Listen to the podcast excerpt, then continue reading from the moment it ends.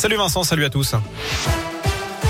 Et à la une, le début d'une nouvelle campagne, celle de l'entre-deux tours. Au lendemain des résultats du premier tour de la présidentielle, c'est un duel qui se profile entre Emmanuel Macron, 27,85% des voix hier selon les résultats définitifs, et Marine Le Pen, 23,15% des suffrages.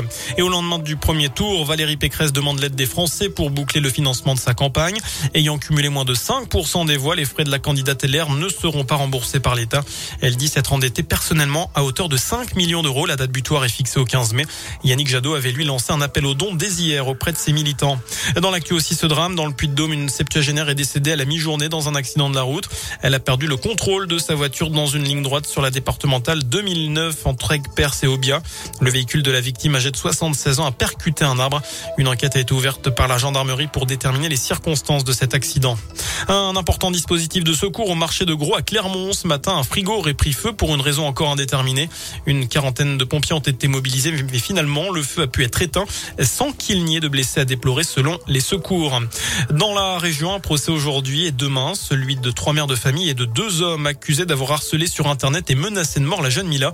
Cette qui avait critiqué l'islam sur les réseaux sociaux. Il risque jusqu'à trois ans de prison et 45 000 euros d'amende. En juillet dernier, 11 personnes avaient déjà été condamnées pour les mêmes faits à, à des peines allant de 4 à 6 mois de prison avec sursis. Le retour du sable du Sahara, les poussières de sable vont toucher la France dès demain pour la troisième fois en quelques semaines. Elles seront plus présentes mercredi et vont concerner uniquement la partie est du pays jeudi. Enfin, à l'étranger, l'armée ukrainienne dit se préparer une ultime bataille dans le port assiégé de Mariupol. Nos munitions s'épuisent. Ce sera la mort pour certains d'entre nous et la captivité pour les autres. Voilà ce que l'on peut lire sur un post Facebook de la Marine nationale ukrainienne. Voilà pour l'essentiel de l'actualité sur Radio Scoop. Le prochain point avec l'info, ce sera dans une demi-heure. Je vous souhaite une très bonne soirée et je vous laisse en compagnie de Vincent et de Nico. Merci beaucoup Sébastien.